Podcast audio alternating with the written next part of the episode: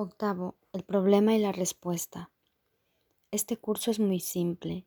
Quizás pienses que no necesitas un curso que, en última instancia, enseñe que solo la realidad es verdad. Pero, ¿crees realmente esto? Cuando percibas el mundo real, reconocerás que no lo creías. Mas la rapidez con la que tu nueva y única percepción real se convertirá en conocimiento no te dejará más que un instante en el que darte cuenta de que solamente eso es verdad. Y luego todo lo que inventaste pasará al olvido, lo bueno y lo malo, lo falso y lo verdadero, pues cuando el cielo y la tierra se vuelvan uno, dejarás de ver incluso el mundo real. El mundo no acabará destruido, sino que se convertirá en el cielo. Lo que constituye la reinterpretación del mundo es la transformación de toda percepción en conocimiento. La Biblia os dice que os volváis como niños. Los niños reconocen que no entienden lo que perciben y, por lo tanto, preguntan cuál es su significado. No cometas la equivocación de creer que entiendes lo que percibes, pues su significado se te escapa. Mas el Espíritu Santo ha preservado su significado para ti, y si tú le permites que lo interprete, Él te devolverá lo que tú despreciaste. Sin embargo, mientras creas que sabes cuál es el significado de lo que percibes, no verás la necesidad de preguntárselo a Él. No sabes cuál es el significado de nada de lo que percibes, ni uno solo de los pensamientos que albergas es completamente verdadero. Reconocer esto sienta las bases para un buen comienzo. No es que estés desencaminado, es que no has aceptado ningún guía. De lo que más necesidad tienes es de aprender a percibir, pues no entiendes nada. Reconoce esto, pero no lo aceptes, pues el entendimiento es tu herencia. Las percepciones son algo que se aprende y ya dispones de un maestro, mas para estar dispuesto a aprender de él, tienes que estar dispuesto a poner en duda todo lo que aprendiste por tu cuenta, pues tú que no te enseñaste a ti mismo bien, no deberías ser tu propio maestro. Solamente tú puedes privarte a ti mismo de la verdad. Dios, no obstante, no te negará la respuesta que Él dio. Pide, pues, lo que es tuyo, lo cual no es obra tuya, y no te defiendas contra la verdad. Tú ocasionaste el problema que Dios ha resuelto. Por lo tanto, hazte únicamente esta simple pregunta. ¿Deseo el problema o la solución? Decídete por la solución y la tendrás, pues la verás como es y que ya dispones de ella. Tal vez te quejes de que este curso no es lo suficientemente específico como para poderlo entender y aplicar, mas tal vez no hayas hecho lo que específicamente propugna. Este no es un curso de especulación teórica, sino de aplicación práctica. Nada podría ser más específico que el que le digan a uno que si pide recibirá. El Espíritu Santo te dará la respuesta para cada problema específico mientras creas que los problemas son específicos. Su respuesta es a la vez una y muchas mientras sigas creyendo que el que es uno es muchos. Puede que tengas miedo de su especificidad por temor a lo que crees que ésta puede exigirte, mas es únicamente pidiendo como aprenderás que lo que procede de Dios no te exige nada en absoluto. Dios solo da, nunca quita. Cuando te niegas a pedir es porque crees que pedir equivale a quitar en vez de a compartir. El Espíritu Santo te dará solo lo que es tuyo sin pedirte nada a cambio, pues lo que es tuyo es todo lo que existe y lo compartes con Dios. Esa es su realidad.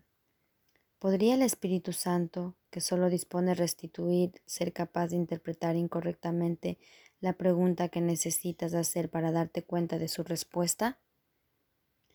Has oído la respuesta, pero no has comprendido bien la pregunta. ¿Crees que pedirle consejo al Espíritu Santo es pedir que se te prive de algo? Criatura de Dios, no entiendes a tu Padre. Crees en un mundo que arrebata porque crees que arrebatando puedes obtener lo que quieres. Y esa percepción te ha costado perder de vista el mundo real. Tienes miedo del mundo tal como lo ves, pero el mundo real sigue siendo tuyo solo con que lo pidas. No te lo niegues a ti mismo, pues únicamente puede liberarte. Nada que procede de Dios puede esclavizar a su Hijo, a quien Él creó libre y cuya libertad está al amparo de su ser. Bienaventurado tú que estás dispuesto a pedirle la verdad a Dios sin miedo, pues sólo así podrás aprender que su respuesta es la liberación del miedo. Hermosa criatura de Dios, estás pidiendo solamente lo que te prometí. ¿Crees que yo te iba a engañar? El reino de los cielos está dentro de ti. Ten fe en que la verdad está en mí, porque yo sé que está en ti. Los hijos de Dios no tienen nada que no compartan. Pídele la verdad a cualquier hijo de Dios y me la habrás pedido a mí. Cada uno de nosotros tiene dentro de sí la respuesta para poder dársela a cualquiera que la pida. Pídele cualquier cosa al Hijo de Dios y su Padre te lo concederá pues Cristo no se engaña con respecto a su Padre, ni su Padre se engaña con respecto a Cristo. No te engañes, pues con respecto a tu hermano, y considera sus pensamientos amorosos como lo único que constituye su realidad, pues al negar que su mente esté dividida, sanarás la tuya. Acéptalo como su Padre lo acepta, y cúrale en Cristo, pues Cristo es su curación, así como la tuya.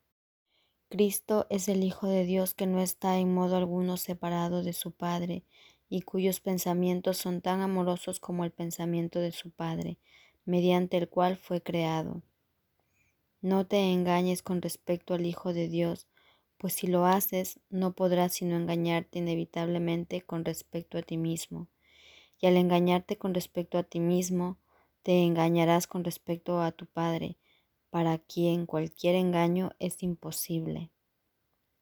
En el mundo real no hay enfermedades, pues en él no hay separación ni división. En él solo se reconocen los pensamientos amorosos y, puesto que todo el mundo dispone de tu ayuda, la ayuda de Dios va contigo a todas partes. A medida que por el hecho de pedir esta ayuda estés dispuesto a aceptarla, la ofrecerás porque la desearás Nada estará fuera del alcance de tu poder sanador, porque nada que pidas te será negado. ¿Qué problema puede haber que no desaparezca en presencia de la respuesta de Dios? Pide, entonces, conocer la realidad de tu hermano porque eso es lo que percibirás en él, y en su belleza verá reflejada la tuya. No aceptes la percepción variable que tu hermano tiene de sí mismo, pues su mente dividida es la tuya, y no aceptarás tu propia curación sin la suya. Compartís el mundo real de la misma manera en que compartís el cielo, y la curación de tu hermano es tu curación.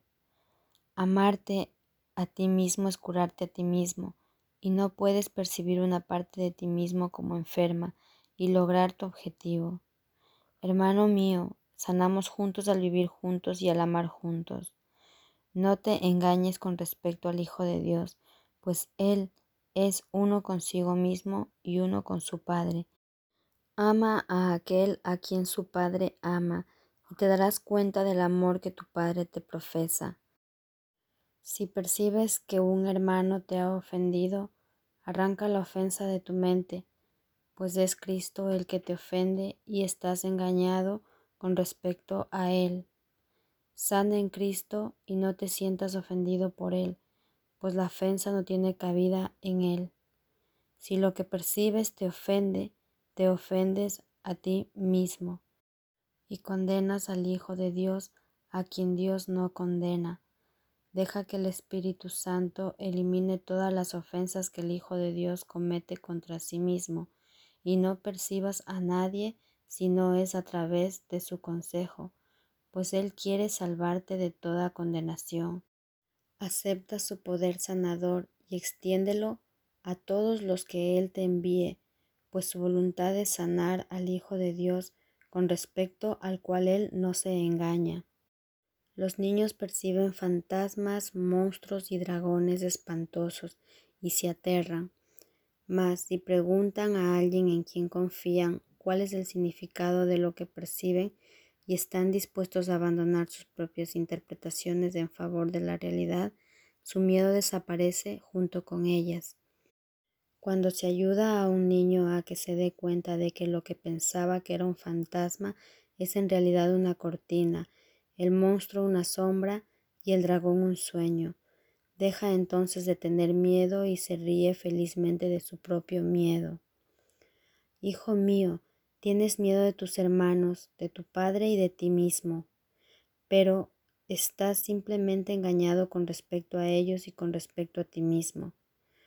Pregúntale al maestro de la realidad lo que son ellos y lo que eres tú, y al escuchar su respuesta, tú también te reirás de tus miedos y lo reemplazarás con la paz. Pues el miedo no se encuentra en la realidad, sino en las mentes de aquellos niños que no entienden la realidad.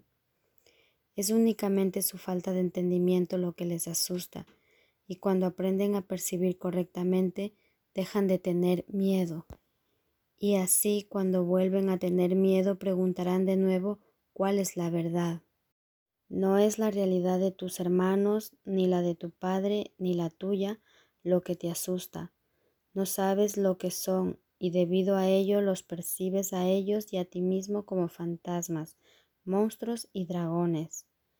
Pregúntale cuál es su realidad a aquel que la conoce, y él te dirá lo que ellos son, pues tú no entiendes lo que ellos son, y puesto que estás engañado con respecto a lo que ves, Necesitas la realidad para poder desvanecer tus miedos. ¿No intercambiarías tus miedos por la verdad, teniendo en cuenta que puedes lograrlo solo con pedirlo? Pues si Dios no está engañado con respecto a ti, únicamente tú puedes estar engañado con respecto a ti mismo. Puedes, no obstante, aprender del Espíritu Santo cuál es la verdad acerca de ti y Él te enseñará que al ser tu parte de Dios, el engaño no tiene cabida en ti. Cuando te percibas a ti mismo sin engaño alguno, aceptarás el mundo real en lugar del mundo falso que fabricaste, y entonces tu Padre descenderá hasta ti y dará el último paso por ti, elevándote hasta Él.